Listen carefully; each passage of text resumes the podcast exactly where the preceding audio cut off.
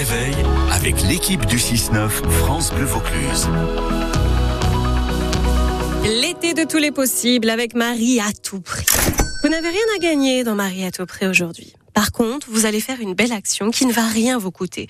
De la gentillesse, de la vraie, voilà ce que je vous propose grâce à une lettre, un sourire. Alors que nous sommes nombreux à partir en vacances, nos aînés qui sont en EHPAD ou qui vivent seuls sont encore plus isolés que le reste de l'année.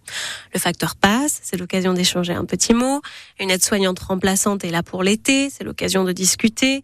Le CCAS de la commune appelle de temps en temps parce que le plan canicule est en marche et qu'il s'assure avec bienveillance que tout va bien. Oui, mais qui nous apporte du sourire. France Bleu Vaucluse, ça c'est vrai, hein. tous les jours nous vous accompagnons.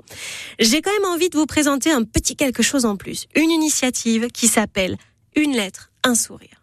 Vous allez sur le site du même nom et vous écrivez une lettre. Une fois votre lettre écrite, elle sera imprimée et envoyée à des EHPAD partenaires ou à des personnes qui se sont inscrites sur le site pour recevoir un courrier ou qui ont été inscrites par leurs proches. Des personnes de votre département ou ailleurs en France, c'est vous qui choisissez.